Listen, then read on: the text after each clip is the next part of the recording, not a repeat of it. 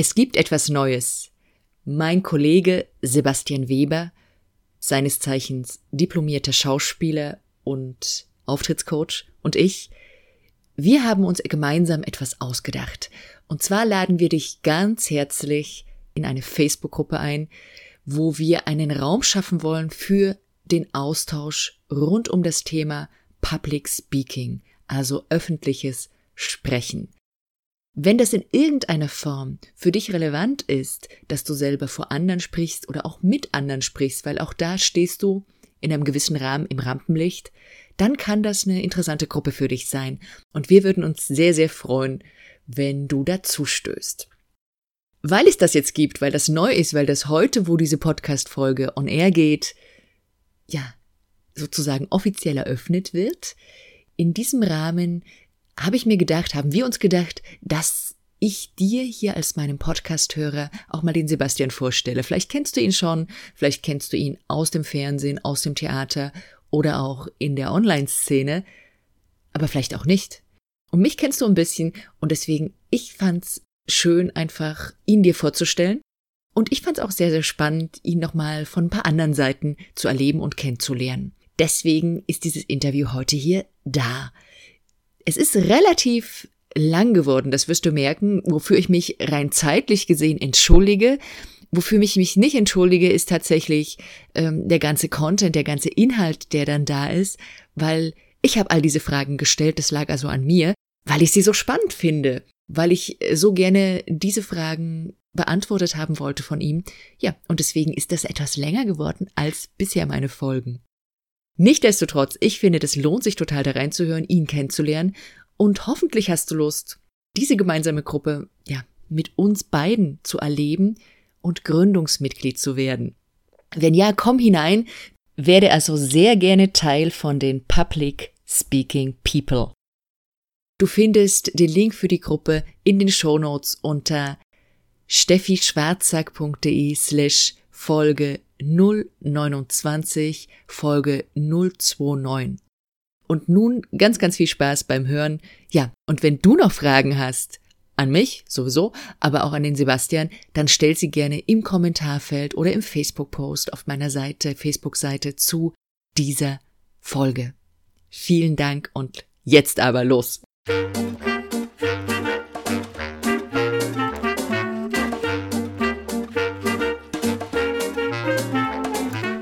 Zeig dich und sprich. Der Podcast rund um Sprechen und Auftritt im Business.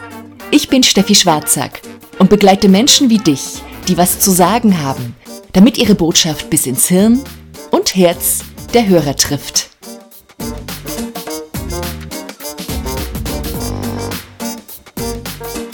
Hallo und willkommen zu Zeig dich und sprich. Diesmal wieder mit einem Interview und diesmal mit einem ganz besonderen Interviewgast. Besonders deswegen, weil ich euch heute meinen neuen Kooperationspartner vorstellen möchte. Und da ist er, der Sebastian. Hallo Steffi, ich freue mich sehr, in deiner Show zu sein. Ja, hallo Sebastian. Und ich freue mich sehr, dass du da bist und dass wir zusammengefunden ja. haben. Ja, und das hier soll, ja, das soll ja heute mehreren Dingen dienen. Zum einen als kleiner mhm. Auftakt mhm. für unser gemeinsames Projekt und zum anderen auch, damit ich dich eben meinen Hörern auch vorstellen kann, und zwar einerseits als der Experte mit dem Know-how, mit dem du und wir gemeinsam zusammenarbeiten, mhm. aber auf der anderen Seite auch als der Mensch, damit ja meine Hörer und ich vielleicht auch noch ein mhm. besseres Gefühl für dich bekommen.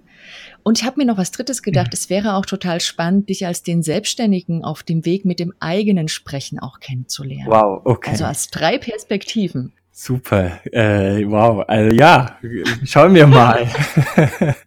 Schauen wir mal, wie wir das in der Zeit schaffen. Ja, ne? wo wir da überall landen. Genau. Deswegen, du bist ja auch als Auftrittscoach ja. unterwegs. Deswegen frage ich dich doch jetzt gleich mal, auf einer Skala von eins bis zehn, wie aufgeregt bist du denn jetzt für diesem Interview? Ohne groß zu denken, kommt sofort eine acht. Also zehn heißt, eine ich 8. bin, ähm, ach so, du rechnest es andersrum. Also ich würde dann, ja, sag pass mal, auf, wie nee, wir machen es so. Erstmal die Skala erklären.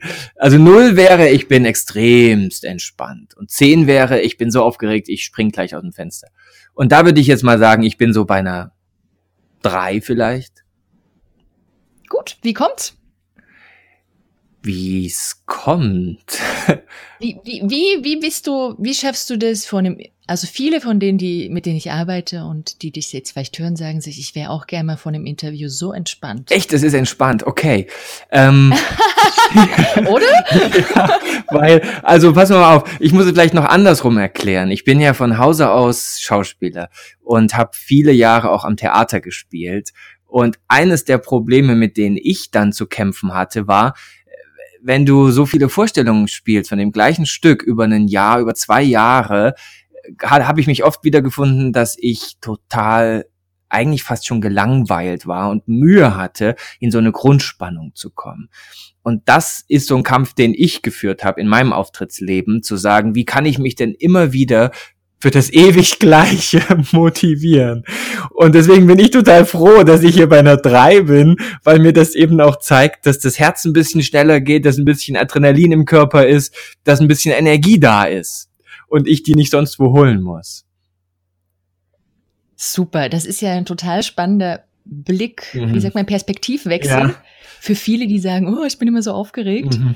weil weil das einfach mal zeigt, dass die andere Seite, das andere Extrem auch überhaupt nicht erstrebenswert nee, ist. Das ist, das ist echt mies, finde ich, weil wir alle wissen ja, wenn du in, in, einer Auftrittssituation bist, sei das jetzt, dass du irgendwie auf einer Bühne stehst und dass dir 500 Leute zugucken, dass dir 1000 Leute zugucken, dass du ein Interview gibst in einem Podcast wie hier, ist erstmal Wurst. Aber wenn du in einer Auftrittssituation bist und nicht nicht in so einer ähm, in so einer Grundspannung, die mehr ist als ich sitze auf der Couch und mir geht's gut, dann hast du ja ein Problem, weil du einfach überhaupt nicht in, in, in so ein Denken, in eine Kreativität, in, in so ein Schaffen reinkommst, wie es für so eine Situation meiner Meinung nach zumindest angebracht und angemessen ist.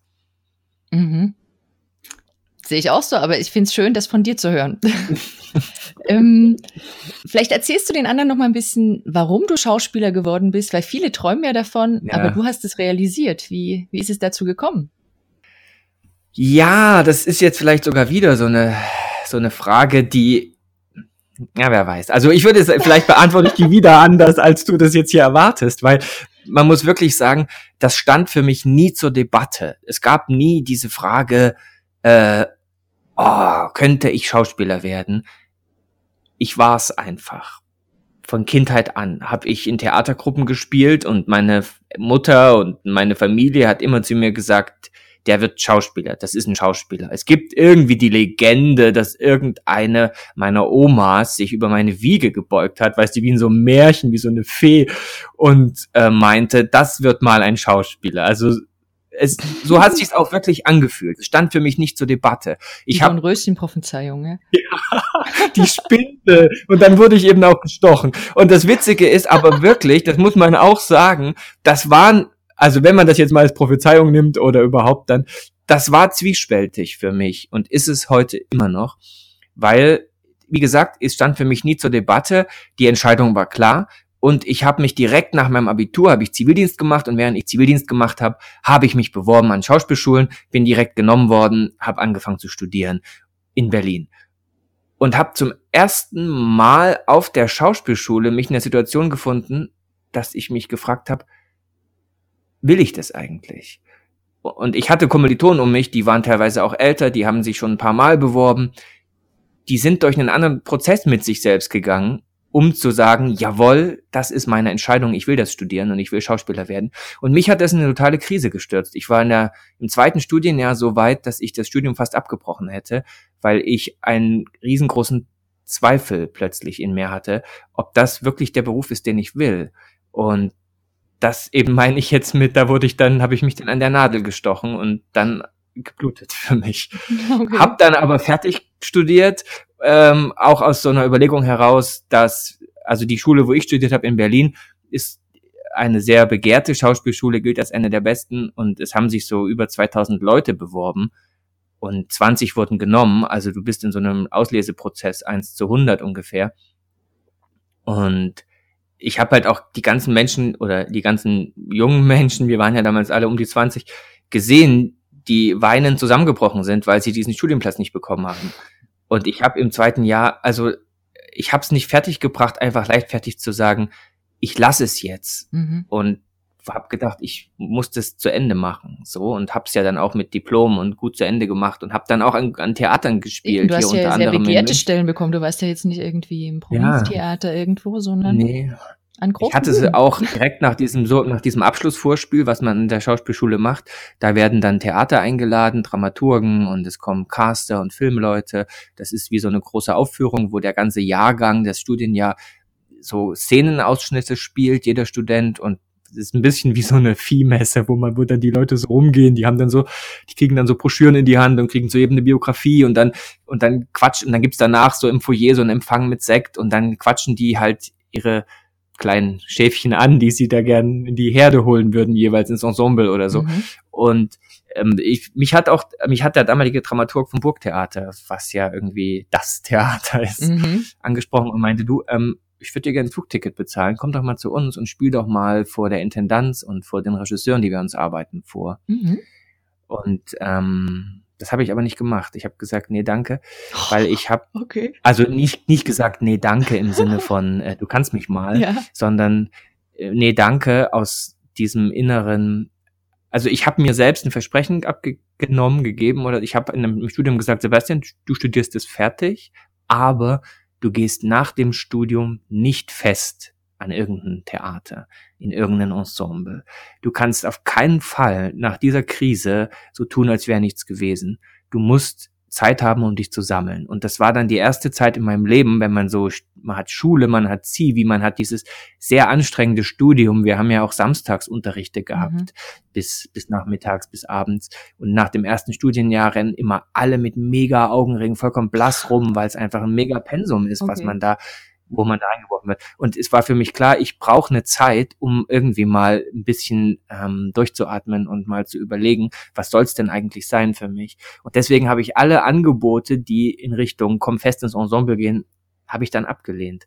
Und das Burgtheater war natürlich nicht bereit zu sagen, wir nehmen dich Jungspund. Ähm, als Gast in unser Ensemble auf. Also da muss man sich schon erstmal die Sporen auch verdienen. Und deswegen habe ich dann die ersten Jahre nach dem Studium als Gast gearbeitet an kleineren Theatern in Mannheim, in Nürnberg, in Dresden und hatte da so drei, vier Jahre, um für mich nachzudenken, auch parallel und eben nicht in so einer Mühle zu sein, was, wie es am Theater wäre, wenn man fest ist. Okay, sehr, also sehr, sehr spannend und sehr mutig. Es ist vor lauter Spannung meine Stimme hier total weg. Hm. Passt ich auch gerade zur Stimmtrainerin. Ne? Warte mal.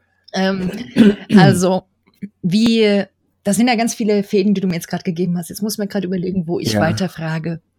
Also die erste Frage, die mich interessiert, ist natürlich nochmal, weil, weil einige von meinen Hörern einfach kommen und sagen, hey, ähm, ich habe so einen Dialekt, wie war das denn für dich als Sachse ja. in der Schauspielschule? Ich frage das deswegen, weil ich selber auch aus Sachsen komme und weil das in meiner Ausbildung Thema war. Steffi, du gehst zielsicher in diese ganzen Fässer rein, wo ich sage, okay, da mache ich den Deckel hoch, da kommen die du Bienen raus. Du immer sagen, hey, bitte Schnitt. äh, nee.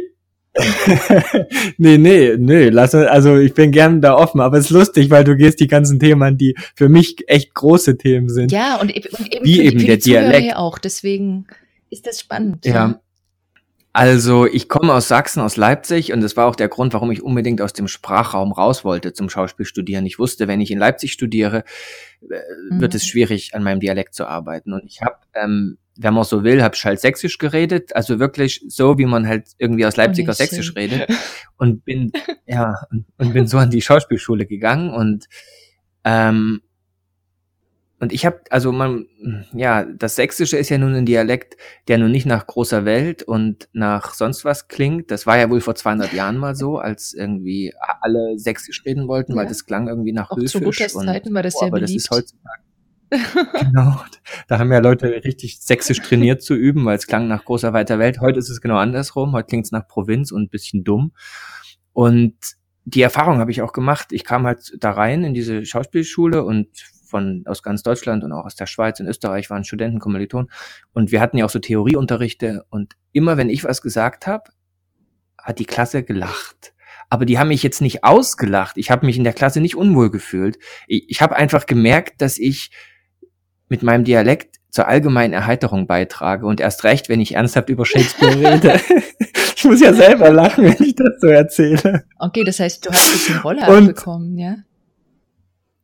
Ich hatte halt im ersten Studienjahr total dieses Gefühl, ich bin so der Clown. Und das kenne ich auch aus meiner Klassenschulzeit. Und einerseits ist es cool, weil es natürlich Aufmerksamkeit ist und weil es irgendwie auch so einen besonderen Stand abbildet. Aber äh, es macht auch einsam, weil man denkt, Freunde, hinter dem Lachen ist noch so viel mehr und ich würde gerne als Mensch einfach da sein und nicht als der mhm. Lustige, mhm. so. Und parallel dazu habe ich eben an der Schauspielschule ein Jahr lang an dem Dialekt gearbeitet. Das ist nicht einfach, weil meine Sprecherzieherin hat immer gesagt, die übrigens auch aus Halle kommt, da wo mhm. du auch studiert hast. Und bei uns an der Schule hieß es immer, die aus Halle, das sind die Besten. Es gab nur Sprecherzieher aus Halle. Ähm, also diese Blumen muss ich dir an dieser Stelle Dank. rüberreichen. Ich, äh, du hast, ohne dass ich deine Ausbildung im Detail kenne, hast du, glaube ich, eine der besten Ausbildungen, die es gibt im deutschsprachigen Raum. Wir beide, für ne? dieses Thema. Ähm, ja, ja, die Schauspielausbildung an der Ernst Busch, die hat auch einen sehr guten Ruf. Das stimmt. Und meine Sprecherzieherin, die hat immer gesagt, ähm, Sebastian, es ist schwerer, seine, sein Dialekt zu verändern, als eine Fremdsprache zu lernen, weil du nichts Neues lernst, sondern weil du das Gewohnte umlernen musst. Und deswegen hab Geduld und bleib am Ball. Und das hat wirklich ein Jahr gedauert, bis ich so weit war, dass die nicht mehr gelacht haben. Nur weil ich geredet habe, sondern dass die mir auch zugehört haben. Was hat er denn zu sagen? Und auf der anderen Seite war das aber ein Jahr, was mich nochmal anders in Turbulenzen gebracht hat, weil ich war da so 20 und alles, was meine Identität ausmacht, hat ja auch mit meiner Sprache zu tun und mit dem, wie klinge ich mit mir selbst und was, welche Worte benutze ich und so. Und das wurde ja alles durchgewirbelt und das hat mich auch in meiner Identität ganz schön durchgewirbelt. Und ähm, ich weiß, dass ich mich, dass ich mir wahnsinnig steril in diesem Hochdeutsch vorkam, ganz ungewohnt, mhm. ganz eigenartig. Und dass das eine Weile gedauert hat, bis ich das wieder zu meiner Identität machen konnte, so wie es halt jetzt ist, dass Leute zu mir sagen, du, ich höre gar nicht, woher du kommst. Okay, das, das ist ein total spannender Punkt. Wie, was hast du dafür gemacht, außer dass du dich mit der Zeit dran gewöhnt hast, dass es eben nicht mehr sich steril angefühlt hat, sondern auch wieder wie Leben? Hm. Also ich würde es heute, glaube ich, anders machen. Damals mit 20 muss man wirklich sagen, äh, ich habe mich, das war, das war eher mit negativen Gefühlen besetzt. Also ich, es war mir unangenehm, es war mir fremd. Ähm, es war, also ich habe einfach, ich habe es in der Tat ausgehalten und und und gemacht. Warte mal ganz kurz, das hab ich was im Ich habe es rübergeschickt. Sehr gute Strategie. ähm, ja, ich habe nee, ich habe einfach das gemacht. Das, da kann man, also das ist ja, du, also ich, ich wenn man eine Identität aufbaut, glaube ich, braucht das eine Zeit, bis sich das alles so umbaut und bis das dann wieder gewohnt mhm. und vertraut vor allem. Genau das sehe ich so. Also es braucht einfach wirklich die Zeit der Gewöhnung. Ich habe dich gefragt, vielleicht hättest du noch eine andere mhm. Strategie gehabt die ich lernen kann. Aber meine Erfahrung ist tatsächlich auch nee. die Frage der Gewöhnung. Und es ist egal, ob es ein Dialekt ist, wo man was verändert oder auch ein Stimmmuster, wenn man vielleicht immer sehr hoch geredet hat, plötzlich auch mit, mit mehr Tiefe zu reden oder so. Das ist ja. auch eine Frage der Gewohnheit. Ja, ich, also, ich glaube, ohne dass ich jetzt alle Wunderheiler dieser Welt kenne, die vielleicht super Abkürzungen drauf haben, aber das, was ich so überblicke in der psychotherapeutischen Welt, auch in der spirituellen Welt, in der normalen handwerklichen Welt, ähm, Sprechhandwerk, Schauspielhandwerk, das, was ich da überblicke, ist, es braucht Zeit, weil du musst ja so die Identität, also du musst ja dein Selbstbild nach innen neu anpassen und dich dran gewöhnen. Und du musst dich auch daran gewöhnen, dass dein Umfeld mhm, anders auf genau. dich reagiert wenn du jetzt plötzlich sagst, du redest mit einer tieferen Stimme als Frau zum Beispiel, vorher hast du eine höhere Stimme, die vielleicht manchmal Mühe hat durchzudringen, plötzlich nutzt du eine tiefere Stimme und merkst, dass du, sobald du anfängst, die Leute dir zuhören und bist erstmal total verwirrt, weil du es gar nicht gewohnt bist und kommst vielleicht erstmal ins Stottern deswegen wieder, weißt du so. Und für mich war, war immer dieses Bild wie so ein Rehkitz, was so anfängt zu laufen. Das ist wirklich so, dass man sagt, da erstmal wieder eine Stabilität übers machen und trainieren für sich aufbauen musst, bevor das ist, dass man dann halt nicht mehr so rumstarkst und sich halt so komisch fremd und ungewohnt mhm. mit sich selbst empfindet. Ja. Jetzt haben wir ganz viel über ja, deine, deinen Weg als Schauspieler kennengelernt. Und du hattest eben damals schon ja. diesen Moment, wo du eben gesagt hast, okay, es ging alles zu einfach. Ich habe mich gefragt, will ich das wirklich? Irgendwann gab es offensichtlich wieder ja. den Punkt, wo du dich gefragt hast, was will ich jetzt? Weil du hast noch etwas anderes in dein Berufsleben ja. reingeholt.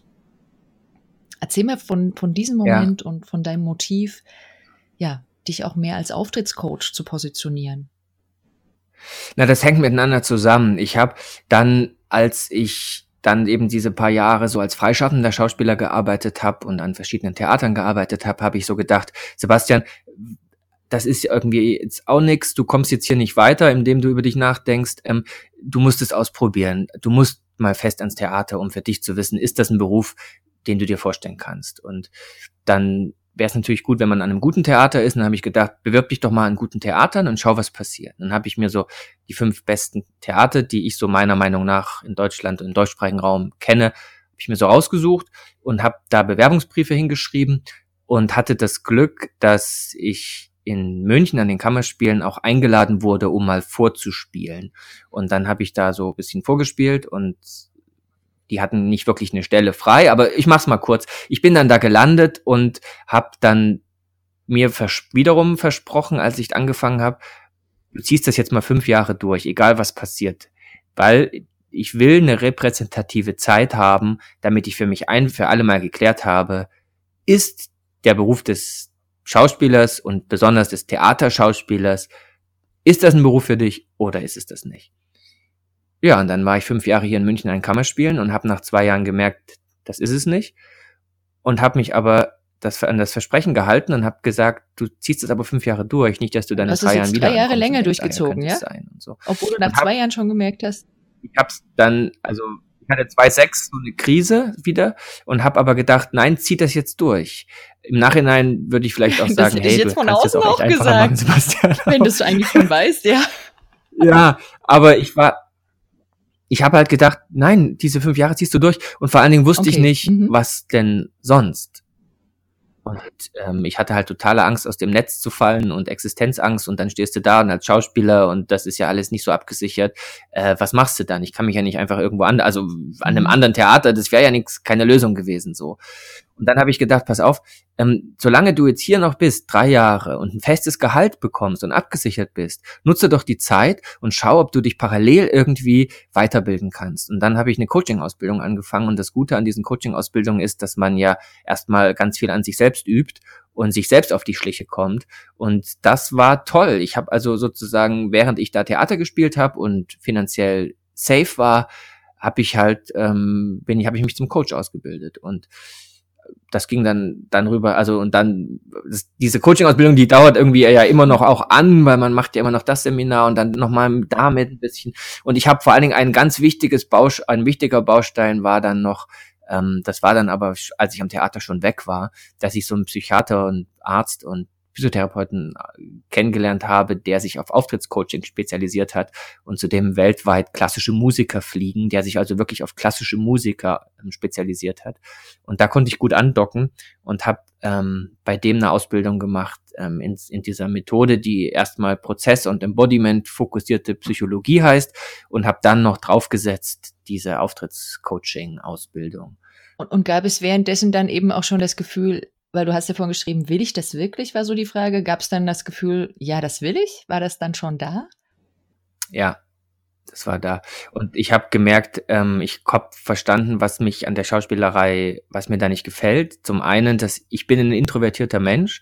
Das ist mir auch erst recht spät klar geworden. Das weiß ich auch vielleicht erst seit zwei, drei Jahren so richtig. Und das heißt, mich hat das eigentlich energetisch total überfordert, am Theater immer unter Menschen zu sein. Den ganzen, du probst morgens, dann hast du Mittagspause, dann probst du nachmittags, abends, dann hast du mhm. abends Vorstellungen, dann gehst du in die Kantine. Das ist einfach so die Rituale. Man sitzt dann danach. Also ich war viel mehr unter Menschen, als es mir gut tut. Und ähm, das ist ein Riesengrund, warum mhm. das kein Beruf ist, wo ich okay. aufblühe wie eine junge, schöne Rose. Und bei diesem ähm, Auftrittscoaching habe ich halt gemerkt, ähm, dass man da auch, also dass ich da meine introvertierte Seite gut mit einbauen kann.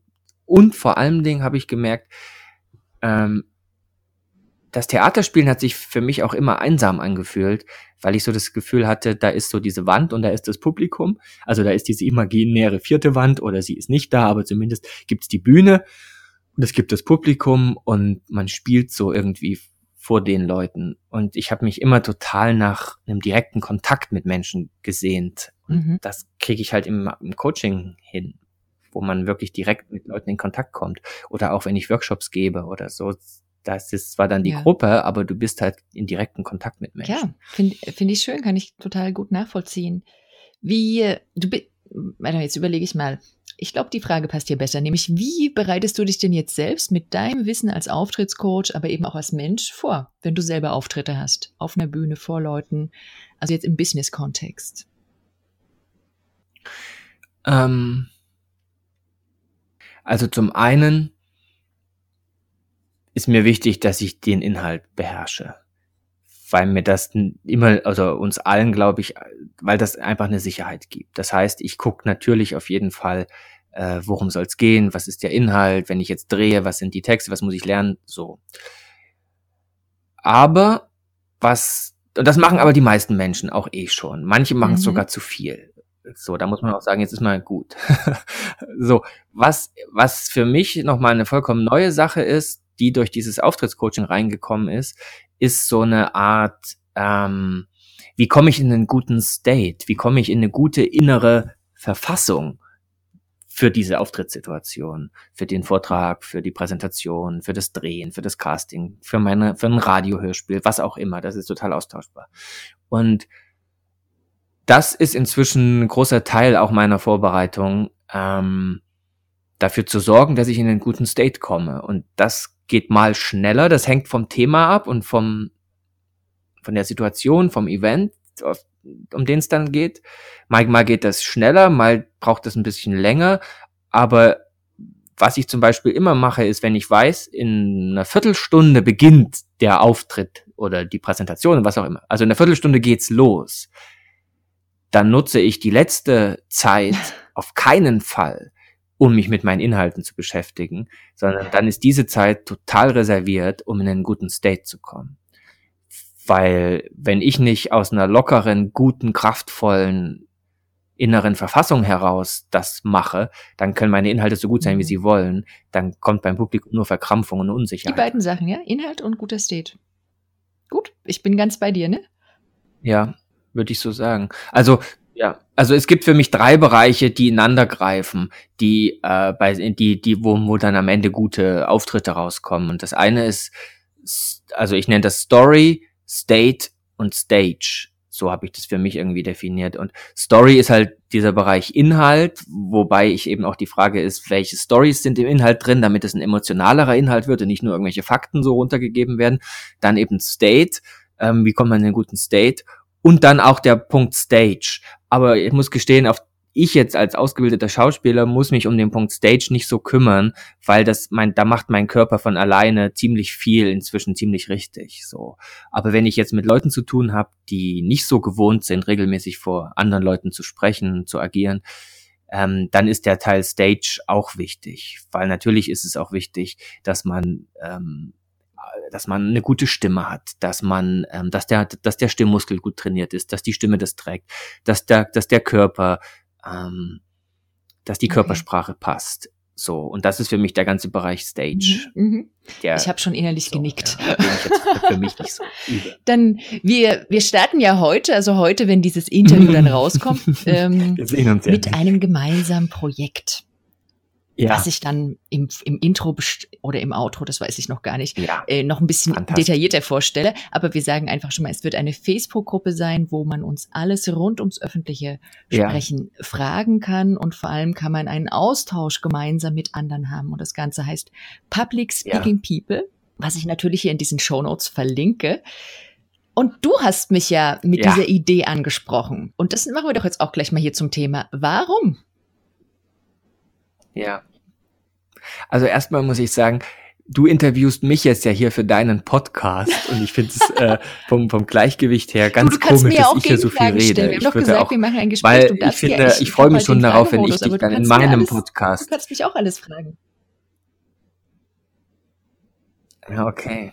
Weil ich habe jetzt für mich so gedacht, ach na ja, jetzt red du mal und lass die Steffi fragen und dann, wenn du sie in deinen Podcast holst, dann drehst du das alles rum, weil ich habe, ich würde natürlich auch gern, äh, also du bist auch, finde ich, das muss ich jetzt hier mal in deinem Podcast so sagen, ich finde, du bist ein ganz toller, spannender Mensch und ich merke, dass es zwischen uns, ähm, obwohl wir uns gar nicht so kennen, aber ich merke, dass da ähm, Verbindungen bestehen. So, wir kennen es ja über eine Zeit jetzt über das Podcasten und über bei Gordon, wo wir das beide gelernt haben und so. Wir haben uns also beobachtet, aber so richtig kennengelernt haben wir uns ja jetzt noch nicht. Und trotzdem merke ich aber, dass da so eine Verbindung ist. Und ähm, ich freue mich wahnsinnig, dass wir zusammen dieses Projekt angehen, weil ich glaube, dass wir beide ein ähnlich, also nein, ich glaube, ich weiß, dass wir beide ein ähnliches Feld beackern und bisschen unterschiedlichen Hintergrund mitbringen und dadurch auch unterschiedliche Schwerpunkte setzen. Und ich merke, wie sich das, das ergänzt sich jetzt schon, wo wir das vorbereiten, so, so wunderbar. Und was ich halt in unserer Gruppe hoffe, muss ich jetzt noch sagen, weil sie ja sozusagen gerade erst beginnt und alle, die ihr das jetzt hier hört, ich lade euch herzlich ein, doch Gründungsmitglied zu werden und da mitzukommen und das mit aufzubauen, weil ich finde, oder ich fände es toll, wenn wir es schaffen, dann einen Ort zu kreieren, an dem sich Menschen und wir uns alle, auch ich mich, ähm, austauschen kann über, über unsere Auftrittssituation im Leben. Und die sind einfach groß. Es, also ich definiere eine Auftrittssituation so, dass in dem Moment, wo jemand seine Aufmerksamkeit auf mich richtet, dem ich für mich eine Wichtigkeit zuschreibe, in dem Moment beginnt eine Auftrittssituation. Das heißt, es ist vollkommen egal, ob das eine Person ist oder ob das tausend sind. Und das zeigt auch, was es für großes, was es für ein großes Spektrum gibt. Wenn ich jetzt irgendwo an der Bar sitze, Entschuldigung, das ist meine Katze, vielleicht hörst du das, maunst hier rum und dreht gerade ein bisschen durch. Äh, ich hoffe, ja, mal gucken, ob sie sich noch zusammenreißen kann. Ähm, also eh, vollkommen egal, ob ich an der Bar sitze und flirte oder ob ich vor tausend Leuten einen Vortrag halte, zum Beispiel die, das, die, die, dieses ganze Gefühl von Aufregung und Nervosität kann in beiden Situationen kommen und kann sich total identisch anfühlen. Und ich fände eben toll, wenn wir einen Ort kreieren, wo, wo wir uns alle miteinander austauschen können, wie wir uns stärken können, wie wir gut in solche Situationen gehen können, wie wir uns gut vorbereiten können, wie wir in einen guten State kommen können, wie wir wie wir unsere, unsere Inhalte gut strukturieren können, wie wir einfach alle besser mit unserer Persönlichkeit und unseren Inhalten in die Welt strahlen. So würde ich es sogar mal formulieren. Und ähm, ja, da freue ich mich total, dass, dass du, also ich hatte im Sommer eben schon die Idee, das müsste doch eigentlich mal so eine Gruppe geben, wo man sich da so austauschen, wo man auch wirklich offen miteinander ist und ähm, ich habe gemerkt aber, dass ich das nicht allein machen möchte. Und irgendwie sind wir uns ja eh so über Facebook bekannt und begegnet. Und ich habe gedacht, ein paar Mal habe ich gedacht, ich muss die Steffi mal fragen. Und dann habe ich aber wieder gedacht, jetzt überstürzt aber mal nix und lass erst mal sacken so, weil das ist schon auch eine Entscheidung, die ist groß und wichtig, wenn man da zusammen sowas gründet.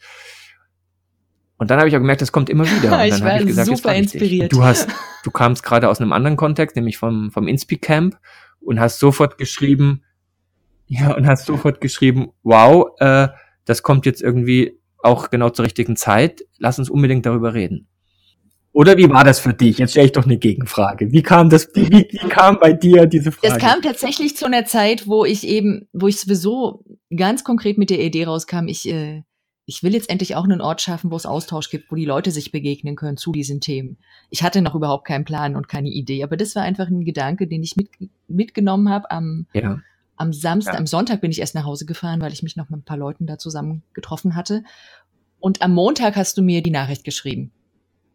Ja, also deswegen, es war ganz frisch in mir mhm. und dann dachte ich, wow, das ist ein cooles Timing. ähm, und natürlich musste ich auch erstmal drüber nachdenken. Genau, und jetzt sind wir da seit ja, ein paar Wochen an dieser Idee. Das ist ja wirklich Wahnsinn. Das wusste ich gar nicht. Ja, was, ja. jetzt stelle ich wieder eine Rückfrage und du kannst natürlich auch wieder zurückfragen. Du bist ja auch ein großer TED-Fan. Was ist denn für dich die Faszination ja. von TED? Und wer nicht weiß, was das ist, äh, ich verlinke das natürlich. Tja, diese Konferenz oder inzwischen auch weltweit, die ganzen vielen Konferenzen, die da parallel ablaufen, da kommen halt Menschen hin, die was zu sagen haben. Die kommen auf diese Bühne, die was Spannendes für unsere Gesellschaft tun oder entdeckt haben und die dann aber das innerhalb von 20 Minuten so runterbrechen müssen, dass andere, die mit dem Thema nichts zu tun haben, das auch kapieren. Also wenn jetzt ein Wissenschaftler über DNA mhm. redet, dann darf der da nicht so detailliert werden, weil das wäre dann kein Talk im Sinne eines TED Talks, sondern er muss uns alle, die wir keine ähm, Wissenschaftler, keine Biologen sind, die sich jetzt nicht mit dem mit den ganzen Molekülen und was so auskennen, dass wir das alle verstehen. Und das Tolle an diesen Talks ist, dass die immer auch, da geht es nicht nur um die Information, da geht es auch um den emotionalen Gehalt und die Bedeutung der Emotion, äh, der, der Information, des Inhaltes. Und das heißt, die haben auch immer ganz viel Storytelling-Elemente drin und haben dadurch was sehr Sinnliches. Und für mich haben TED Talks viel, viel mehr zu tun mit einem Theatermonolog als mit einer PowerPoint-Präsentation.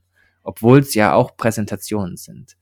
Und da docke ich halt auch von meinem Schauspielhintergrund total an, weil ich liebe es, wenn ich liebe es, Menschen auf der Bühne zu sehen, die ähm, von denen Kraft ausgeht und wenn die dann noch einen Inhalt haben, der der Welt was Gutes tut oder tun kann, ähm, dann geht mir das Herz auf, dann vergeht die Zeit wie im Flug und ja, das ist, so. das ist ein interessantes Bild, ne, mit diesem Theatermonolog. Da dock ich jetzt erstmal nicht an und vielleicht der eine oder andere Hörer auch nicht. Mhm. Aber definitiv ist es für mich auch nicht äh, eine mhm. Power, also sollte keine reine PowerPoint-Präsentation im schlimmsten Sinne sein für mich. Ich, ich würde da noch was Drittes sozusagen dem entgegensetzen. Und wahrscheinlich ist es für jeden sowieso ja, was anderes, ja, was ja irgendwie auch äh, bezeichnend Aha. wäre. Aber für, für mich ist es ähm, eher einen Raum aufzumachen, Leute zu bewegen und zu berühren, was eine klassische PowerPoint-Präsentation ja. nicht macht. Und vielleicht ist es das, was du mit Theatermonolog auch mehr meinst. Ja, ja, total, total. Also das ist natürlich ein Wort, das ist für mich äh, vertraut und ich verstehe das total außerhalb der Theaterwelt, wird wahrscheinlich jeder denken, was ist denn das jetzt? Ähm, äh, ich finde halt, TED Talks, wenn die gut sind, dann bekommen die was Magisches. Und ja. Ja. So. das liebe ich daran. Mm, ich habe jetzt noch so ein paar andere Fragen mitgebracht, die gar nicht so mit unserem Beruf vielleicht so zu tun haben. Ich habe nämlich mal, mhm. das kennst du bestimmt, diese drei und, nee, die 36 Fragen, die Sozialwissenschaftler festgestellt haben, wenn Menschen, die sich gegenseitig stellen, dann verlieben sie sich ineinander. Und ich will gerne, Ach, ich, ich will Steffi, gerne, dass meine Hörer sich sozusagen, jetzt müssen sie sich nicht in dich verlieben, aber außerdem muss man die sich ja gegenseitig. das würde ich auch nicht empfehlen. Eben, das haben wir gar nicht gesagt. Sebastian ist verheiratet, hat ein Kind. Ja, frag mal meine Frau, die sagt, oh Leute, bloß nicht in den verlieben. aber, aber vielleicht so, um, um mich noch mal ein bisschen mehr als Mensch kennenzulernen, weil uns geht's ja beide um dieses Menschliche. Ja das, das ist uns ja ganz wichtig, dass wir das ja. auch in diese Gruppe reinbringen. Und deswegen habe ich jetzt mal ein paar ausgeguckt, die, die vielleicht noch spannend sind. Mhm. Die eine Frage, die ich an dich habe, wäre, ich bin gespannt. Sebastian, wann hast du das letzte Mal gesungen und was und für wen? Ich habe so ein bisschen ein Stimmthema aufgegriffen. Das letzte Mal gesungen habe ich gestern Abend, als ich nach Hause kam und meine Tochter mir mich angesprungen ist, also die ist ähm, angesprungen, sieben, also mich so ansprang, weil sie sich so freute. Sie dachte, ich komme später. Ich dachte auch. Und ich dann das Waschen übernommen habe und ich sie dann gewaschen und ins Bett gebracht habe. Und da habe ich spontan, das mache ich manchmal so, wenn es irgendwie so aus Quatsch, das kennt die schon, dass ich dann so anfange, so ein Lied zu reimen und loszusingen. Und manchmal singt sie auch mit und manchmal nicht und so. Und da habe ich da eben gestern Abend gesungen. Ja, schön. Das ist doch super meine Erwartung, nur dass du es mal weißt. Ich habe gedacht, du sagst jetzt hier irgendwie, beim Impro-Theater hättest du gesungen oder so, aber. Ja, aber das letzte Mal war jetzt in der Tat gestern Abend. Ja, gut. Und es war auch ein bisschen Impro-Theater. Genau. Mm, also so ein bisschen bist du ja schon berühmt, aber ich frage dich jetzt trotzdem noch mal, wärst du gerne, wärst du gerne so, so richtig berühmt, so vielleicht wie so ein Schauspieler wie George Clooney oder so, wo dich jeder auf der Straße erkennt? Und wenn ja, wofür wärst du gern berühmt? Wow, Steffi, du gehst mit Fragen ich raus. Ich bin total ähm, gemein. Voll auf die Zwölf. Ich bin schon gespannt, super. was du mir dann zurückstellst. Ich finde es toll, ähm, weil es halt so jenseits von Smalltalk ist. Ähm, ich habe diese Frage mir in der Tat schon oft gestellt, weil ich mit mit wirklich berühmten Menschen äh, oder Schauspielern bekannt oder befreundet bin. Die Freundin zum Beispiel vor meiner Frau ähm, ist eine ziemlich berühmte Schauspielerin und mein bester Kumpel zu Schauspielschulzeiten, August Diel, ist ein ziemlich berühmter Schauspieler. Und ich habe also auch mitgekriegt, also anhand von meiner Freundin, die hat in Cannes, die hat in den auf der Berlinale den Bären gewonnen, also so die so roter Teppich überall. Und ich habe also auch mitgekriegt sozusagen als danebenstehender, was ist, wenn jemand berühmt ist, wie ist es dann? Mhm. Und es ist eben erstmal gar nicht anders. so. Okay. Also es ist einfach so, wie es ist. Man hat dann halt so Termine, die öffentlich sind und ansonsten gehst du morgens auch aufs Klo und alles bleibt, wie es ist. Und ich finde, ähm, ich weiß es nicht, ob ich berühmt sein will, weil ich schon auch genieße, durch die Gegend zu laufen und beobachten zu können und ähm, ein normaler Mensch unter normalen Menschen sein zu können. Weil in dem Moment, wo du als Berühmter identifiziert bist, da verändern sich die Menschen, die dich nicht kennen und du kommst kaum noch in normale Gespräche rein, ähm, weil die Leute alle eher so scheu werden oder so oh, und so reagieren. Das fände ich komisch, diese Isolation, die möchte ich nicht. Mhm.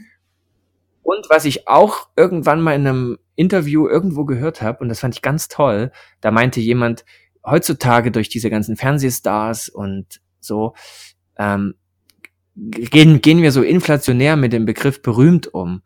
Ähm, jeder ist irgendwie berühmt, nur weil er mal im Big Brothers Container war oder so. Und, und er hat gesagt, das, das stimmt nicht. Er findet, ähm, es gibt zwei, man muss das unterscheiden in bekannt und bedeutend. Und es gibt Menschen, die sind bekannt, aber die sind nicht bedeutend für die Gesellschaft letztendlich. Und es gibt Menschen, die sind bedeutend, die leisten irgendwas, was wirklich, wirklich einen Wert hat, aber sie sind nicht bekannt. Mhm. Und berühmt ist ein Mensch, wenn er sowohl bekannt als auch bedeutend ist. Und das fand ich toll, weil mir das sofort ein Raster an die Hand gibt, ganz viele scheinbare Berühmtheiten zu identifizieren, wo ich für mich aber zu dem Schluss komme, da fehlt das Element des Bedeutendseins. Ja, ja. und mir fallen auch gleich andere ein, die bedeutend sind und die, die nicht so bekannt sind. Genau. Das ist eine schöne Unterteilung, gefällt mir sehr gut. Ja, die nehme ich mit. Und deswegen, wenn ich berühmt werden sollte, dann nur ähm, mit dem Element bedeutend und das kann ich aber, also das wäre ja Größenwahn, da habe ich überhaupt keine Ahnung, das kann ich, das liegt ja fernab meiner Hände und keine Ahnung. Also deswegen möchte ich eigentlich keine Ahnung zu dem Berühmtheit-Thema äh, abschließen. Nichts weiter. Das ist gut. In Anbetracht der Zeit, zwei Fragen will ich dir unbedingt noch stellen. Ja. Und zwar, ähm, die ist ein bisschen abgewandelt von diesen Fragen da auf unseren Kontext. Nämlich, du hast mich angesprochen, wir machen jetzt gemeinsam hier was zusammen und das hat ja Vor- und Nachteile und beziehungsweise wir haben Gemeinsamkeiten und Unterschiede. Deswegen, welche drei Dinge ja. vermutest du denn haben wir gemeinsam und welche drei Unterschiede? Ich glaube, gemeinsam haben wir, dass wir es lieben, wenn Menschen in solchen Auftrittssituationen in ihre Kraft kommen Gemeinsam haben wir unsere Wurzeln, unsere Herkunft. Wir sind beide in, in Sachsen geboren, sind beide noch zum Teil in der DDR aufgewachsen, leben beide in München inzwischen. Da sind schon drei Sachen, ne? Und ich glaube, nee, das waren doch erst naja, zwei. München, oder? Sachsen habe ich jetzt als. Du darfst aber gerne ah, okay. noch was sagen. Ich glaube, es gibt noch eine Gemeinsamkeit zwischen uns, die worüber wir noch gar nicht gesprochen haben und wo ich auch nicht weiß, das ist nur so eine Vermutung, aber ich glaube, dass wir beides Menschen sind, die eine spirituelle Seite haben und auch leben. Boah, Steffi, jetzt weiß ich nicht, ich habe hier, also. Siehst du, ich war jetzt gemeint, ich wollte jetzt erst antworten, du erzählst mir von deinem Wochenende, weil du hattest ja irgendwie ein tolles äh, Wochenende hinter dir, wo es genau ein bisschen um spirituelle ja. Seite ging. Ähm, aber das ja. machen wir jetzt nicht, das erzählst du mir mal privat. Nee, das wird, das machen wir privat. Das wird auch viel genau. so lang dann jetzt. Das wäre noch ein eigenes Gespräch. Ja, und Unterschiede? Wenn es sowas gibt. Unterschiede, Unterschiede. Hm, was sind denn unsere Unterschiede? Na, natürlich erstmal, du bist eine Frau, ich bin ein Mann. Du kennst dich mit dem Thema Stimme aus, ich nicht. Du wendest sie nur sofort auf dem Stage an. ja. Ja, ich habe halt, also ich könnte halt keinen Menschen Stimmbildung beibringen. Hm, und noch ein Unterschied, drei Unterschiede das muss überhaupt sein. nichts sein. Ähm, wir haben manchmal, manchmal haben wir eine andere Sichtweise auf Dinge und das macht es total spannend, finde ich, wenn wir es, wenn es um Talks geht oder auch wie wir die Gruppe gestalten. Wir brauchen viel Redezeit dafür, weil wir manchmal anderer Ansicht sind und das finde ich spannend. Ja. Ja, ja, vielleicht ist das noch mehr als dieses Frau-Mann, dass wir natürlich auch verschiedene Persönlichkeiten ja. mit einbringen. Genau. Also, das ist mein Beitrag zu den drei Unterschieden. und die letzte Frage. Was willst du in diesem Leben unbedingt noch machen? Ich möchte in diesem Leben unbedingt noch Workshops geben, die Menschen verändern und die Menschen helfen, ihre Maske abzunehmen und mit ihrer, mit der Kraft ihrer ureigenen Persönlichkeit auf Bühnen, auf den Bühnen des Lebens zu stehen. Ja, das möchte ich gerne noch schaffen. Cool. Du weißt, dass du das nächstes Jahr dann schon abhaken kannst, ne? Ja. so Echt schnell. so schnell? Wünsch dir was vom Universum. Nein, mal schauen. ähm, ey, dann wir haben jetzt, also ich habe dich jetzt hier ewig viel gefragt. Vielen Dank, dass ich das durfte. Ich weiß, dass das von der Rollenverteilung äh, nicht immer ideal ist, ne? Aber naja, es ist halt jetzt so die Vereinbarung und ich, ich freue mich schon darauf, wenn ich dich in meinem Podcast begrüßen darf und wir dann mal den Spieß umdrehen und ich ein bisschen was noch von dir erfahre, ja. was ich vorher nicht wusste. Und das verlinke ich dann einfach, wenn das dann soweit ist, auch unter dieses Interview und den Show Notes. Genau. Oh ja. ja, gute Idee. Du, dann hab, also nein, eine ganz wichtige Frage natürlich. Wo können denn die Hörer noch mehr von dir erfahren und dich erleben? Also natürlich als erstes jetzt kommt doch in unsere ja, genau. Facebook-Gruppe, weil da erlebt man einfach das Beste, glaube ich, durch diese Kommentare. Wir wollen live gehen regelmäßig über Facebook Live. Also wenn man das erleben will, dann ist, glaube ich, wirklich diese Facebook-Gruppe der Ort. Und natürlich gibt's auch noch eine Website, wo man mich findet, die heißt auftrittskraft.de und da ist auch mein Podcast gehostet, wenn jetzt jemand sagt, ah, ich will da mal reinhören, ähm, was der so für Podcasts macht. Also der alte Podcast, ähm, der ist total toll, den aber kann ich, ich total empfehlen. Den neuen kenne ich noch nicht. Ja, der ist noch nicht draußen zum jetzigen Zeitpunkt, wo wir das aufnehmen. Der alte ist halt eine in sich geschlossene Serie, die heißt Knack dein Lampenfieber, wo ich mich nur mit dem Thema Lampenfieber beschäftige und der Podcast wie mir zurückgemailt und gemeldet wird, hilft wirklich auch Leuten besser und lockerer in ihre Auftritte reinzukommen und reinzugehen. Und der ist aber in sich geschlossen, den findet man auf der Website und natürlich dann den neuen dann auch.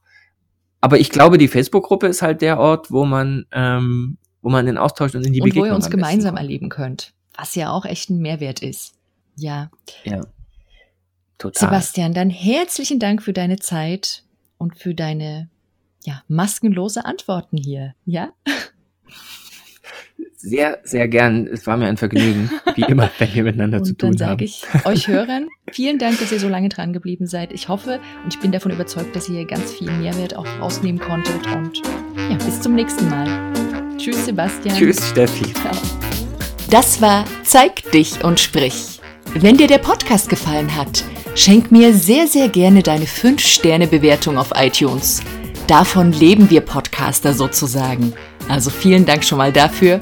Und falls du mehr wissen möchtest, so hol dir doch meine gratis Übungsanleitungen für deine fitte Stimme unter steffischwarzack.de slash stimmfit. Bis zum nächsten Mal. Zeig dich und sprich.